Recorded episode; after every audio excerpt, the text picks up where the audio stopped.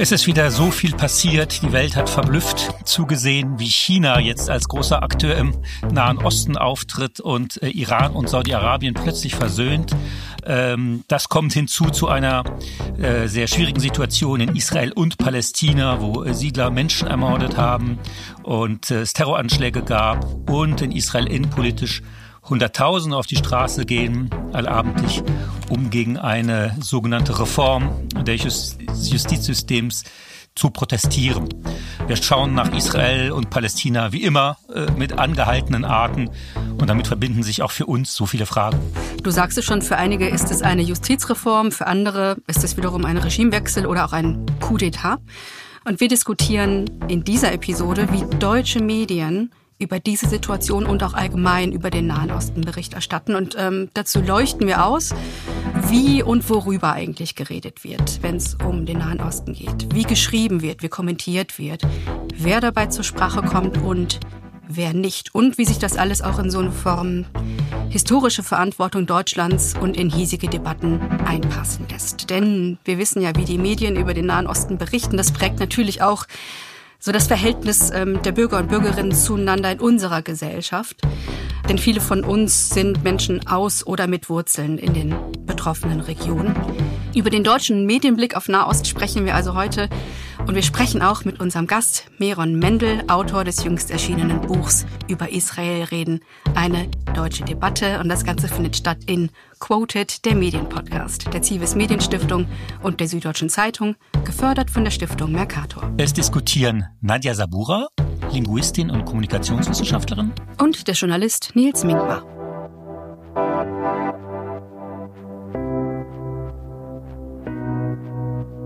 Wenn wir über Israel schreiben oder wenn ich äh, zu schreiben hatte im Feuilleton, meistens über Bücher, über Filme, über Entwicklungen, dann gehört das zu den anstrengendsten Aufgaben, weil man so wahnsinnig konzentriert sein muss. Auf der einen Seite gilt es natürlich dem Antisemitismus, der auch in Deutschland grassiert, entgegenzuhalten und immer wieder darauf äh, hinzuweisen, was die Geschichte, was die Lage äh, der Jüdinnen und Juden in Deutschland ist und auf der anderen Seite natürlich auch den demokratischen und humanistischen Impetus und das Gebot äh, für eine Zukunft im Nahen Osten hochzuhalten, die Rechte der Palästinenserinnen und Palästinenser zu bedenken, die es ja auch schwer haben unter ihrem Regimes derzeit. Und immer ist eine große Stimme hinterher dann das Publikum, das sich in Leserzuschriften sowohl auf die eine als auch auf die andere Seite schlägt, sehr erbittert. Und ich wurde schon als äh, bestimmt von saudi-arabischem Geld finanziert ähm, bezeichnet, weil ich äh, mich angeblich so antisemitisch äußere, als auch, dass ich im, im, in Lohn und Brot der großen zionistischen Weltverschwörung agiere. Es ist fast nicht zu vermeiden, dass man bei diesem Thema äh, ganz starke Emotionen triggert, wie man heute so schön sagt. Ja, das sind so reflexhafte Bewegungen, die sich ähm, letzten Endes äh, auftun, sobald man öffentlich über Israel und Palästina spricht. Und wir haben uns in Quoted eben genau auch deswegen dieses Thema gepackt. Nicht nur, weil es hochaktuell ist und auch schon wirklich eine sehr lange, jahrzehntelange Geschichte letzten Endes mit sich trägt, sondern auch, weil wir zur Versachlichung der Debatte ähm, beitragen möchten. Und ähm, bei dem Thema sind wir dann super schnell bei den Medien. Die sind ja letzten Endes öffentliche Informations- und Erkenntnis- und Diskursstrukturierer und die haben natürlich eine zentrale Rolle, insbesondere in einer Vielfaltsgesellschaft. Dann lass uns auf jeden Fall mal in die Tiefe tauchen und schauen, dass wir der Komplexität gerecht werden. Ja, es ist einfach ein Thema, was so viel Arbeit erfordert, dass es natürlich einfacher ist, sich einem Lager zuzuschlagen. Und äh, wir haben in Deutschland haben wir eben, äh, das ist vielleicht eine Besonderheit, den äh, Axel Springer Konzern, wo das zu den Essentials gehört. Wenn man dort arbeitet, ist man solidarisch mit Israel und das prägt natürlich ganz stark die Berichterstattung dort. Die sind halt, es bräuchten sehr lange, um Israel da äh, zu kritisieren. Das ist eine historisch gewachsene Tradition, sozusagen, die damals der Gründer Axel Springer wollte, großer Förderer war. Eines Israels, was nach dem Krieg aber auch noch anders aussah. Ähm, Axel Springer nimmt auf jeden Fall eine recht besondere Rolle ein in diesem Konflikt. Ich bin mir sicher, dass wir später im Gespräch mit unserem Gast da auch nochmal mit ganz konkreten Beispielen in die Tiefe gehen können. Was mir jetzt bei der aktuellen ich will nicht sagen Auseinandersetzung, sondern bei dem, was sich letzten Endes ähm, am Horizont auftut im Nahen Osten nach der neuen Regierungsbildung. Das ist ja alles auch sehr tiefer Bestandteil von sehr regen Diskussionen. Also es äh, gibt natürlich, wenn wir uns jetzt den aktuellen Konflikt in Israel und Palästina anschauen, wirklich sehr viel und auch sehr differenzierte Berichterstattung in deutschen Medien. Ich beobachte, dass es sehr viele Artikel gibt, Kommentare, hochwertige Analysen und das wirklich entlang der kompletten Bandbreite der Medien in Zeitung, im Radio, Fernsehen und natürlich auch in Online-Formaten. Und mir sind da ein paar Kern Fragestellungen, ein paar Kernherausforderungen äh, aufgefallen. Aber bevor ich auf die eingehe, möchte ich dich zuerst fragen. Was ist denn deiner Auffassung veränderungswürdig, wenn es um die deutsche Medienberichterstattung über Israel und die palästinensischen Gebiete geht? Was kann besser laufen? Was mir wirklich aufgefallen ist in, in letzter Zeit, ist, dass wir halt aus äh, Palästina keine, ich sag mal, demokratischen, humanistischen äh, Stimmen vernehmen. Das war echt vor ein paar Jahren noch ganz anders. Ja, ich hatte das Buch von Sarin Seibi groß rezensiert. Es gab Edward Said, es gab lauter palästinensische Intellektuelle, Hanan Ashrawi, die man befragen konnte, die eine Stimme waren. Und das äh, ist ehrlich gesagt erodiert. Hängt natürlich damit zusammen, dass es dort keine offene Gesellschaft gibt zumindest nicht in Gaza, in der äh, Zeitungen und, und Rundfunkanstalten diese Stimmen hörbar machen. Aber auch hier in Deutschland äh, tun wir uns schwer damit oder tue ich mich schwer damit, äh, Gesprächspartnerinnen zu identifizieren. Das ist auf jeden Fall ein Problem. Und es trägt dazu bei, das ist ein Element, das dazu beiträgt, glaube ich, dass beide Lager so wahnsinnig äh, emotionalisiert und, und verblendet daran gehen. Ich finde, es ist sozusagen so ein Musterdiskurs für alles, was uns äh, im Moment an der Öffentlichkeit weltweit eigentlich ja so schockiert. Wir haben ja auch in den USA diese diese extreme Polarisierung und ich finde in Israel und Palästina kann man das kann man den Beginn davon studieren. Israel, der Nahe Osten, Palästina, das sind immer so Labore. Also was dort passiert, das kommt dann auch bald überall hin und ich finde, das merken wir hier, das merken wir hier ganz stark zurzeit. Bevor ich darauf eingehe, möchte ich noch ähm, kurz auf eine Sache eingehen, die du gesagt hast, dass es in Palästina in puncto Intellektuelle aktuell äh, für dich niemanden gibt äh, oder du, du da keinen Andock sozusagen siehst, weder in Palästina noch in Deutschland. Und da muss ich klar widersprechen. Es äh, gibt trotz der Situation, die in Palästina vorherrscht, ausreichend Intellektuelle, die man ansprechen kann, genauso wie hier in Deutschland. Nee, natürlich, da gebe ich dir völlig recht. Ich meine, es ist der irgendwie, die Stimme ist nicht hörbar genug. Das hm. ist gar kein Zweifel. Genau. Und dieses Passivkonstrukt, die Stimme ist quasi nicht hörbar hm. genug. Weshalb ist sie nicht hörbar genug? Da werden wir, glaube ich, heute wirklich tief reingehen. Denn wir haben es ja mit ähm, dem Thema Vielfalt in den Medien zu tun. Und wenn man da bestimmte Stimmen einfach überhaupt nicht hört, dann haben wir ein Problem in der Medienberichterstattung. Ich möchte mal ganz konkret äh, andocken beim Thema, wo du sagst, es ist sehr emotionalisiert. Äh, ich äh, stimme dir absolut zu. Sehr viel Reflexe, die ähm, zu tragen kommen. Es wird auch irgendwie oft das Thema Nahost als so unübersichtlich dargestellt, als zu komplex. Uh, das ist heiß, da gehe ich nicht ran. Ähm, immer wenn ich mit Journalistinnen und Journalisten über die Berichterstattung über Nahost spreche, höre ich das. Das ist wirklich so ein, ein Standardsatz, den ich schon fast erwarte. Ne? Ja, ja. Ich teile aber die Ansicht nicht, dass es zu komplex ist, wenn man sich aktiv damit auseinandersetzt. Ich erlebe im Gegenteil im persönlichen Gespräch, dass deutsche Journalistinnen und Journalisten da wirklich ein großes Wissen haben. Also es mangelt nicht an gutem Journalismus. Und was mir auch sehr gut gefällt, ist, dass es auch nicht an ich sag mal, journalistischen Selbstreinigungskräften mangelt. Ich denke da ganz konkret an einen FAZ-Artikel aus dem Januar. Da ging es um die Chancen der Zwei-Staaten-Lösung und der war voller Fehler, also von Anfang bis zum Ende. Der wurde dann auch in einem recht einmaligen Vorgang komplett rausgenommen und durch eine Korrektur ersetzt und die ist übrigens super lesenswert. Also das ist ein vorbildliches Fact-Checking. Deswegen bin ich hoffnungsvoll, was die Diskussion angeht und sozusagen die mediale Berichterstattung. Aber ich sehe trotzdem so ein paar grundlegende Herausforderungen. Eine ist eben genau das, was du sagtest. Äh, die Stimmen, die man nicht hört. Dann ähm, auch prinzipiell, wie sind eigentlich die wie ist die Stellung Deutschlands zu Israel, beispielsweise auch die ökonomische Dimension? Wie tritt man eigentlich quasi in auch eine Handelsrelation? Was hat das auch für Auswirkungen? Es geht auch um das Thema Komplexitätsreduktion, so eine Art grundlegende Asymmetrie der Konfliktparteien. Das ist super schön aufbereitet, auch in einer tollen Publikation der Kommunikationswissenschaftlerin Carola Richter, nennt sich der Nahostkonflikt und die Medien. Und da wird irgendwie sehr schön beschrieben, wie dieses da sind auf der Seite so und so viel getötet worden und da sind so und so viel getötet worden, einfach nicht ausreicht. Weil die eigentliche Problematik der alltäglichen strukturellen Gewalt einfach nicht beleuchtet wird. Also es ist sozusagen so eine Art ahistorische Betrachtung. Und ähm, es gibt noch sehr viele weitere Dinge, über die man reden kann und reden sollte. Aber ich denke, wir sollten im Idealfall vielleicht auch schauen, dass wir jetzt schon unseren Gast mit dazuhören, damit wir ja. detailliert über all das am konkreten Beispiel sprechen können. Ich begrüße an dieser Stelle ganz herzlich Meron Mendel. Hallo. Hallo und vielen Dank für die Einladung.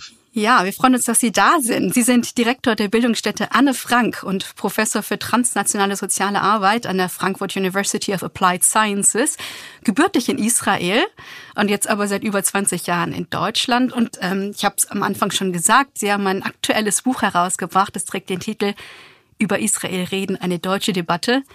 Und ich glaube, besser kann man es thematisch eigentlich nicht treffen. ich habe das Buch natürlich im Vorfeld auch gelesen und mir scheint es, dass das Buch so eine richtige ja, Suchbewegung in der deutschen Gesellschaft auslöst. Ich beobachte da alles. Zustimmung, nachdenkliches Schweigen, aber auch Widerspruch. Und interessant finde ich, von welcher Seite der Widerspruch kommt. Es sind meistens nicht jüdische Deutsche, so mein persönlicher Eindruck von außen. Ich nehme ganz konkret mal so ein Beispiel hervor, das ich gefunden habe. Als Reaktion auf ein FAZ-Interview mit Ihnen Anfang März schrieb Ralf Füchs, das ist ein Gesellschafter eines Berliner Thinktanks, Einspruch. Merkels Satz von Israels Staatsräson folgt und unserer historischen Verantwortung gegenüber dem jüdischen Staat. Das unbedingte Eintreten für das Existenzrecht Israels, unabhängig von der Politik der jeweiligen Regierung. Herr Mendel, wie geht es Ihnen, wenn Ihnen auf diese Weise Israel erklärt wird und diese Art von ja, bedingungsloser Unterstützung gefordert wird? Naja, ich habe überhaupt kein Problem mit äh, Widerspruch, also ganz im Gegenteil. Und ich finde sozusagen erstmal vorweg, so eine Kritik finde ich gehört zum intellektuelle Diskussion und äh, deswegen nehme ich das alles anders als persönlich, ganz im Gegenteil. In der Sache selbst habe ich eine andere Meinung aus dem Grund, dass wir meine Behauptung oder meine These im Interview war, dass ähm, dieser Begriff, der, dass Israel Sicherheit zur deutschen Staatsräson gehört, wurde zwar 2008 von Angela Merkel in ihrer Rede vor der Knesset äh, hervorgebracht und seitdem tausende Mal äh, immer wieder wiederholt, aber das bleibt so eine leere Hülse weil äh, ich habe mich mit Rechtswissenschaftlern, mit Politikwissenschaftlern, äh, mit Philosophen zusammengesetzt und niemand konnte wirklich erklären, was genau das bedeutet. Und was Herr Fuchs in seiner pavlovische Reaktion auch zum Ausdruck bringt, ist genau das. Man, man kolportiert wieder das Gleiche. Das ist unangefochten und gilt vor ihm und historische Verantwortung. Und bleibt auch äh, die Frage, was das genau bedeutet, was sind die Imperative, die daraus abzuleiten sind in der Außenpolitik, in, ähm, in der wirtschaftliche oder wissenschaftliche Auseinandersetzung, dann bleibt man immer wieder im gleichen Nebel. Insofern ist es bezeichnend, wie die Diskussion dann über Israel läuft. Ja, die Frage ist ja, was man sich eigentlich gar nicht vorstellen mochte oder auch jetzt nicht vorstellen kann, ist, was passiert, wenn Israel aufhört, so eine Demokratie zu sein und eben einer Clique von Machthabern irgendwie zum Opfer fällt oder so eine illiberale Demokratie wird wie bei Viktor Orban oder, oder Erdogan, wenn sich so ein Regime, also gilt, gilt dann unsere Solidarität noch, gilt sie dem Staat oder gilt sie dem, den Werten der, der Demokratie? Ich glaube, das ist so ein bisschen der Kern der Frage, oder? Im Mai 2021 gab es den Konflikt zwischen äh, Israel und Gaza und ich habe damals in einem FAZ-Artikel äh, genau diese Frage gestellt. Habe gesagt, okay, diese Staatsräson, was passiert, wenn Israel keine Demokratie mehr ist? Und daraufhin haben auch kamen ziemlich viele empörte Reaktionen. Wie konntest du überhaupt diese Option? Natürlich, Israel wird immer Demokratie bleiben. Das geht gar nicht anders und man soll darüber gar nicht sprechen. Und wir, wir sind nicht so weit nachher. Also wir sind in März äh, 23 und die Frage ist äh, extrem relevant geworden. Und die Frage bleibt nach wie vor, was passiert, wenn Israel keine Demokratie mehr ist? Genau wie Sie gesagt haben, übrigens, der, der Beispiel von Orban und Ungarn ist fast harmlos, weil der in Israel gerade ist nicht nur diese autoritäre, antidemokratische, antiliberale Kräfte am Werken, sondern wir haben gleichermaßen in der Regierung ein fundamentalistische, religiöse Kräfte und diese Verbindung zwischen religiöser Fundamentalismus und so protofaschistische, autoritäre Tendenzen ist noch gefährlicher als als Beispiele von Polen und Ungarn. Ja. Was mir auffällt, ist, dass Sie das Wort protofaschistisch benutzen und ähm, mir kommt eine Episode in den Kopf, äh, die stammt von Ihrer Buchvorstellung im Rahmen des Literaturfestivals Lit Cologne Anfang März. Da haben Sie mit der Journalistin Caroline Emke gemeinsam lang diskutiert, lang und intensiv und ausführlich. Es war sehr interessant. Und ähm, es gab einen Moment, den werde ich nicht vergessen. Da hat Caroline Emke von der neuen Regierung gesprochen, hat sie als ultranational bezeichnet. Und sie haben sofort reingekrätscht und gesagt, bitte diese Regierung so nennen, wie sie ist. Sie ist rechtsextrem. Und dann gab es eine ganz interessante Reaktion von Caroline Emke, die wunderbar moderiert hat. Es ist ja sozusagen nicht richtig über die Lippen gekommen, dieses Wort. Also es fiel richtig schwer. Und sie sagte auch mehrfach während des Gesprächs, ich spüre ein Unwohlsein, diese Worte zu benutzen. Ähm, wie äh, denken Sie, kommt es dazu, dass bei deutschen Intellektuellen, aber jetzt ganz spezifisch bei deutschen Medien, bei deutschen Journalistinnen und Journalisten, da diese Unsicherheit Unsicherheit herrscht und vor allen Dingen, wie lässt sich das abschaffen, sodass man wirklich zu einer stabilen, klaren Beschreibung der Wirklichkeit kommt? Ja, vielleicht zunächst, wenn ich das richtig erinnere, wir haben über Minister im Kabinett gesprochen und nicht über die gesamte Regierung. Ob die gesamte Regierung als recht extremistisch zu bezeichnen ist, das ist noch nicht 100 Prozent klar. Also von jemand wie Netanyahu kann man sehr wohl als Rechtspopulist auch bezeichnen. Ich weiß nicht, ob Rechtsextremist ist schon die richtige Bezeichnung. Nur als ähm, so Präzisierung. Ich denke, wir müssen wirklich hier an, an jede, jede Beschreibung dann genau, jede, jede Detail dann genau schauen, weil das ist, äh, das kann sehr schnell in die, in die falsche Richtung laufen. Aber tatsächlich, ich merke, dass viele dann gerade so, so Begriffe, die im weitestes Sinne mit äh, ideologischer Dunstkreis der, des Nationalsozialismus zu tun haben, dann Schwierigkeit haben, das nochmal in Bezug auf Staat Israel auszusprechen.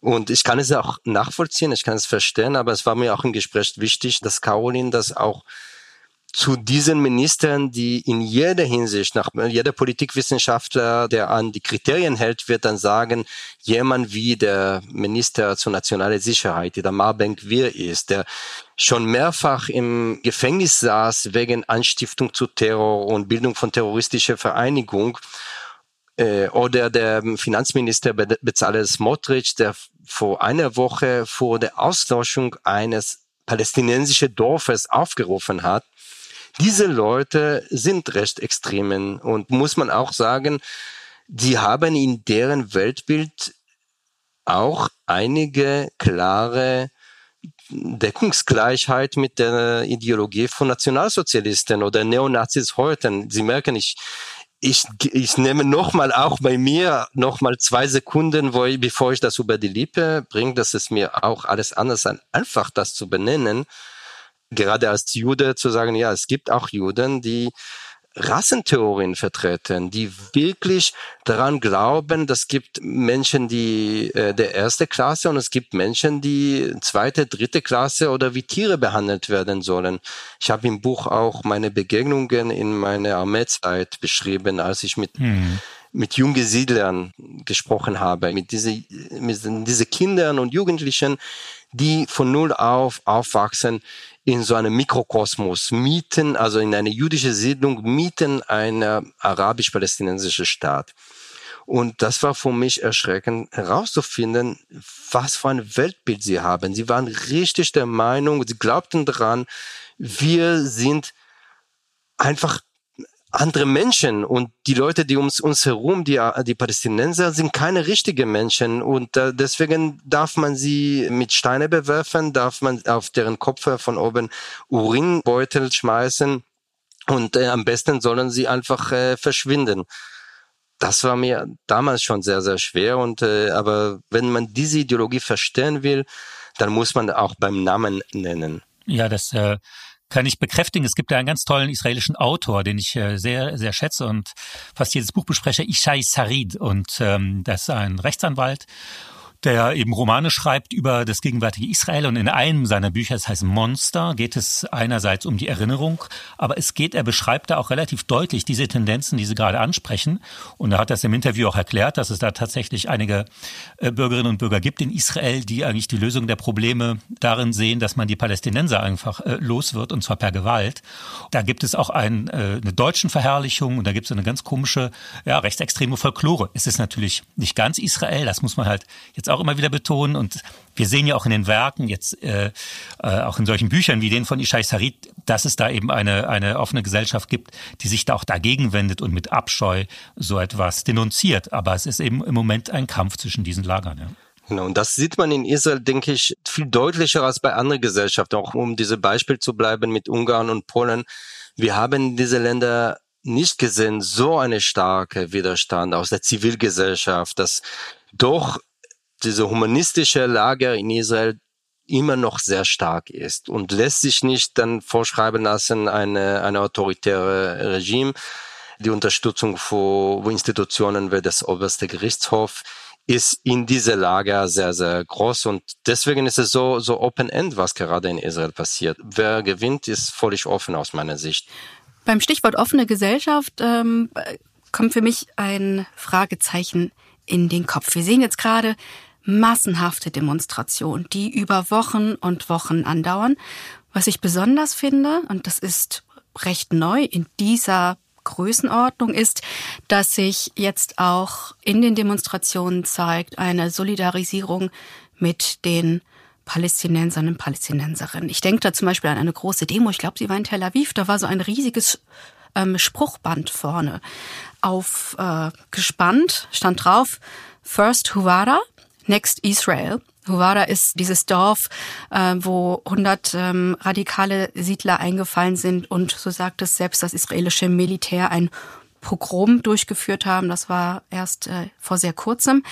Also man sieht schon, dass es hier eine Solidarisierungsbewegung gibt. Aber für mich ist so ein bisschen grundsätzlich die Fragestellung, wie deutsche Medien über Israel und Palästina Bericht erstatten und ob es da ja, ich sag mal so eine Art Entkopplung gibt zwischen einerseits der Demokratie in Israel und andererseits dem, was diese Demokratie Israel als äh, militärische Besatzungsmacht in den palästinensischen Gebieten tut. Sie selbst, Herr Mendel, waren ja auch Teil des Militärs und schreiben da auch recht ausführlich und sehr eindrucksvoll in Ihrem Buch. Sehen Sie da auch so eine Art ich sag mal, Entkopplung der deutschen Berichterstattung zwischen dem, was innerhalb Israels vorgeht, äh, also der israelischen Regierung in diesem Fall, und die Auswirkungen auf die palästinensischen Gebiete?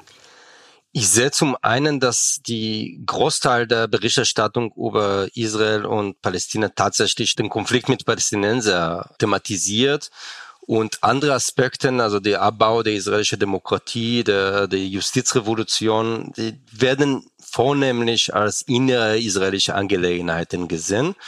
Und damit begeht man genau diese Fehler, weil man diese starke Connection zwischen diese beiden Aspekte dann übersieht. Natürlich, äh, Huara hat mit der jetzigen Regierung zu tun. Nicht, dass davor keine Konflikte zwischen Siedler und Palästinenser gab, aber die Tatsache, dass, dass Hunderte von Siedler stundenlang ein Pogrom durchführen können, mehr als 30 Häuser in Brand setzen könnten und äh, weiß ich nicht wie viele Autos und eine Person nur, also kann man so sagen, glücklicherweise nur eine Person äh, umgebracht wurde, das konnte nur passieren unter dieser israelischen Regierung, der praktisch einen Freischein gibt. Für die Siedler, sie sind jetzt in den Herren des Landes, die sind diejenigen, die absolute Rückendeckung aus der, aus der Regierung haben, die fühlen sich dann bestärkt. Und sie sind diejenigen, die jetzt die Linien äh, diktieren. Bis hin, dass der Generalstabschef hat äh, neulich gesagt, im schlimmsten Fall wäre eine Diktatur in Israel besser als eine Anarchie. Also das ist äh, wirklich eine Aussage, die unmissverständlich äh, ist. Also das war so, dass äh, auch sogar das Militär langsam damit abfindet, dass hier eine, eine Art von Diktatur vielleicht im Gange ist und man muss sich damit abfinden. Mhm. Und das müsste quasi mehr noch aus äh, der deutschen Medienberichterstattung quasi in einen Zusammenhang gebracht werden. Herr Mendel, ich habe äh, eine konkrete Frage, weil Sie selbst in Ihrem Buch ein ganzes Kapitel dem Thema palästinensische Stimmen widmen. Also Ihnen geht es ja darum, den deutschen medialen Diskurs in seiner ganzen Bandbreite abbilden zu lassen. Dazu gehört natürlich auch, dass man diejenigen, die konkret auch von der israelischen Besatzungspolitik betroffen sind, zu Wort kommen lässt, ohne dass man dann direkt irgendwie Antisemitismus vermutet, sondern dass man wirklich aktiv Stimmen einlädt und Stimmen hörbar sichtbar macht und sie plattformt, die konstruktiv sich beteiligen können. Sie sagen ja zum Beispiel auch in einem aktuellen FAZ-Interview vom 10. März, an sich eine ausgeprägte Solidarität mit palästinensischen Menschen ist alleine selbstverständlich nicht antisemitisch. Also da greifen sie sozusagen sofort diesem Konnex, dieser Verknüpfung entgegen. Da treten sie aktiv dagegen. Und äh, mich interessiert ganz konkret an dieser Stelle eine Aussage in Ihrem Buch. Sie schreiben eben, dass palästinensische Perspektiven und Stimmen in deutschen Medien fehlen. Weshalb ist das so? Ich möchte dazu ein Beispiel geben. Das ist der, das Beispiel von Nemil Hassan. Äh, die wurde in 21 von WDR als die neue Moderatorin von der Wissenschaftssendung Quarks vorgestellt. Auch weil sie, sie ist Journalistin, eine, sie ist Ärztin und sie ist palästinensischstämmige. Schon vorher hat gab es vor allem in recht extreme Chats, dann kursieren Fotos von ihr, dass sie sieben Jahre vorher auf eine anti-israelische Demonstration war, El-Quds-Marsch in Jerusalem. Und als in den Medien dann äh, berichtet wurde, dass sie die Moderation übernimmt, hat die Springerpresse, vor allem die Bild-Zeitung und die Welt, eine Reihe von Artikeln über Nemil Hassan veröffentlicht, wo sie als Islamistin, als Antisemitin dargestellt wurde. Der einzige legitime äh, Kritik an sie war, dass tatsächlich diese Beteiligung an der Demonstration sieben Jahre vorher, als sie 19 Jahre alt war, sie hat sich aus dieser Teilnahme deutlich distanziert. Und dann wurde nach und nach immer an diese Detail weitere Aspekte angehängt. Sie hat diese Post geliked, sie hat diese andere unterstützt. Also das waren diverse Social Media Aktivitäten von Emil Hassan, die an der Pranger gestellt und die alles in eine sehr orchestrierte Kampagne der Springers Presse. Und wenn man wirklich das genau schaut, und das hatte ich auch tatsächlich gemacht, was hat Emil Hassan gesagt, abgesehen von der Teilnahme an der Demonstration? Das sind alle Positionen, die ich persönlich auch nicht zustimmen werde, aber das sage ich klipp und klar, mit Antisemitismus nichts zu tun haben. Wenn sie als Palästinenser dann einfordert, dass die Palästinenser in der Diaspora der Rückkehrrecht nach Israel bekämen, kann man das einwenden und sagen, das ist nicht, nicht praktikabel, dass wir den Frieden nicht äh, unterstützen und so weiter. Aber das als antisemitisch zu gebrandmarken, ist es äh, natürlich sehr, sehr Kuhn oder eigentlich das geht gar nicht. Und das hat dazu geführt, dass WDR den Vertrag mit Nemel Hassan aufgekündigt hat. Und das ist und diese Einzelfall ist dann insofern paradigmatisch, weil jeder Palästinenser, jede Palästinenserin wird in Zukunft schauen und sagen, soll ich überhaupt eine journalistische Karriere machen? Guck mal, was passiert da kann äh, jede Post von mir irgendwie zu Verhängnis werden. Ich werde dann gekündigt. Ich bin äh, lieber lieber gehe ich eine andere Karriere nach. Und dann soll man sich nicht wundern, dass diese Stimme tatsächlich in der Öffentlichkeit so gut wie nicht hörbar sind. Ja, das Thema Nimi El Hassan hat wirklich weite Kreise auch in deutschen Medien gezogen. Da ging es hin und her.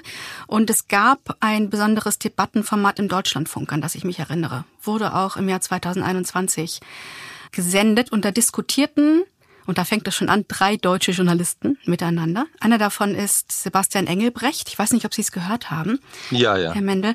Ähm, Sebastian Engelbrecht ist ja Landeskorrespondent für Berlin und Deutschlandfunk und er sagte neben vielen Sätzen auch diesen hier über Nimi El Hassan, die eine palästinastämmige deutsche Journalistin ist. Er sagte dieses, es geht darum, ihr klarzumachen, dass sie in Deutschland sozusagen im Rahmen der Diversität Abstriche machen muss von ihrem Recht, einfach nur so zu sein, wie sie ist. Also nochmal, Abstriche machen muss von ihrem Recht, so zu sein, wie sie ist. Und äh, das wurde dann nach dem Erstaunen der Mitdiskutierenden nochmal ergänzt mit einem von ihm nachgeschobenen Halbsatz. Jedenfalls dann, wenn sie Moderatorin in einem öffentlich-rechtlichen Sender ist. Also da sieht man genau diesen Silencing-Effekt, den Sie, Herr Mendel, beschrieben haben. Ich habe zumindest noch nie gehört, dass man irgendwo im öffentlich-rechtlichen Rundfunk oder überhaupt in Deutschland Abstriche machen muss, wenn es um das Selbstsein geht, also um die eigene Identität, um die eigene Geschichte. Ich kann mir das nicht vorstellen, dass man das jemand gegenüber sagt, der aus Kamerun kommt oder aus Pakistan oder aus Israel. Eigentlich ist der öffentlich-rechtliche Rundfunk genau dazu da, ja solche Identitäten zu schützen.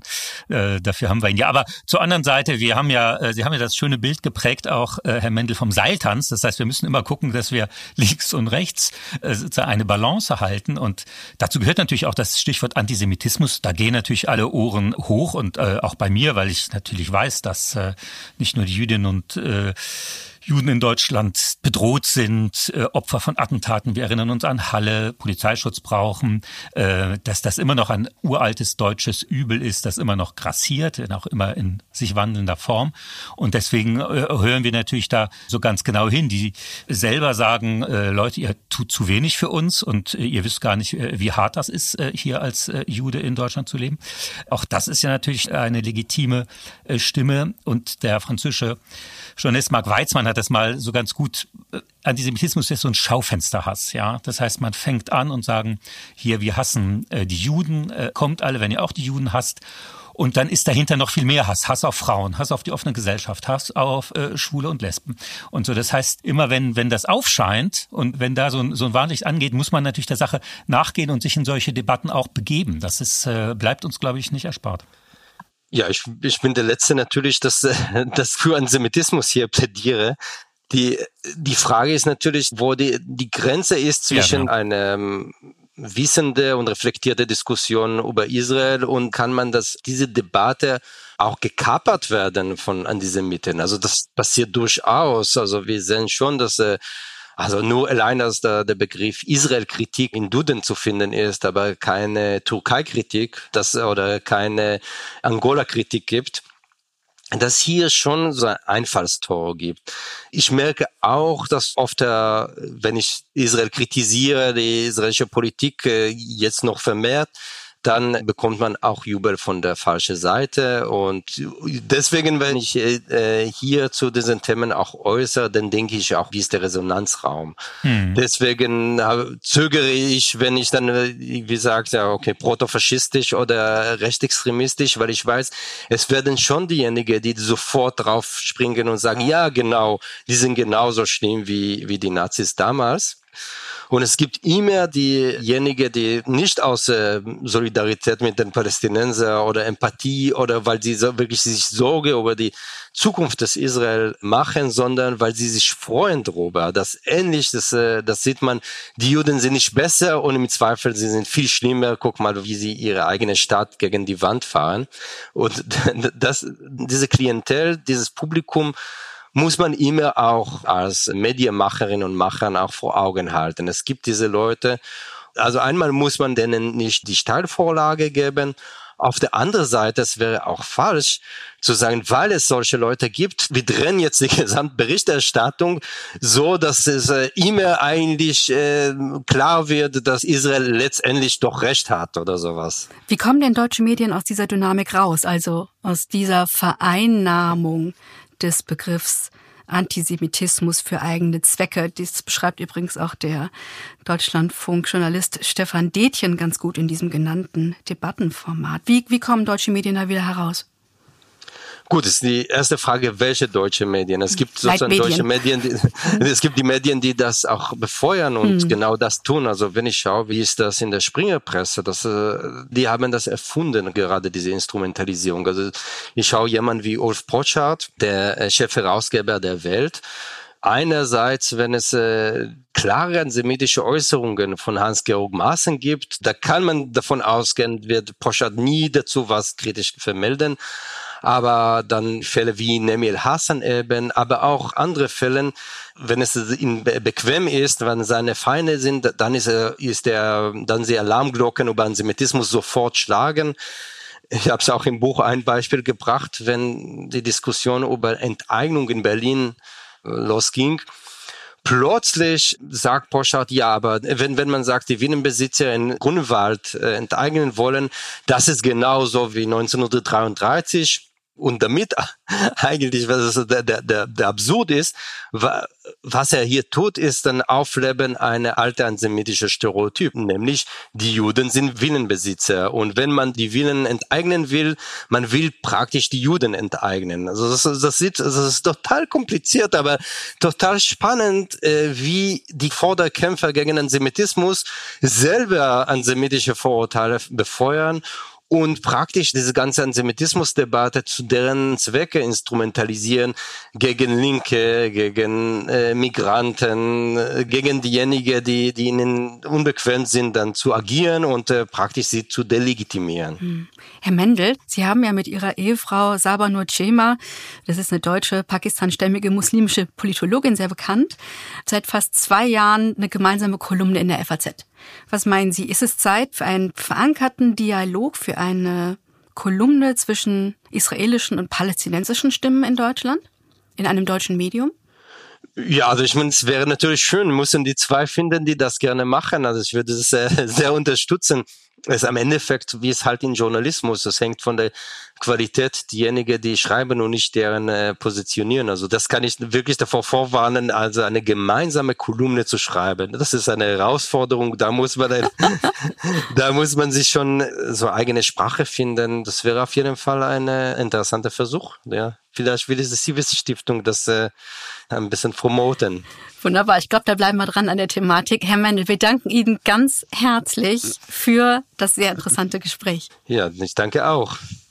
Das war Miron Mendel. Er ist Direktor der Bildungsstätte Anne Frank und Professor für transnationale soziale Arbeit an der Frankfurt University of Applied Sciences. Sein aktuelles Buch trägt den Titel Über Israel reden, eine deutsche Debatte sehr empfehlenswertes Buch und äh, jetzt haben wir auch wieder eine, eine, Menge zum Nachdenken und vielleicht haben wir auch tatsächlich jetzt ein neues Format äh, ersonnen. Nadja, was meinst du? Also ich finde, es ist schon lange überfällig. Ähm, auch äh, finde ich da total spannend dran, dass sich da niemand quasi zwischenschaltet, sondern dass man wirklich mal einen echten Dialog sieht. Diese Dialoge finden jeden Tag statt in Deutschland zwischen israelischen und palästinensischen Menschen, nur nicht öffentlich. Und ich glaube, es ist wirklich an der Zeit, dass wir hier zu einem gemeinsamen Dialog kommen. Und das könnte auch eine Verantwortungsübernahme deutscher Medien sein, dafür die Plattform zu schaffen.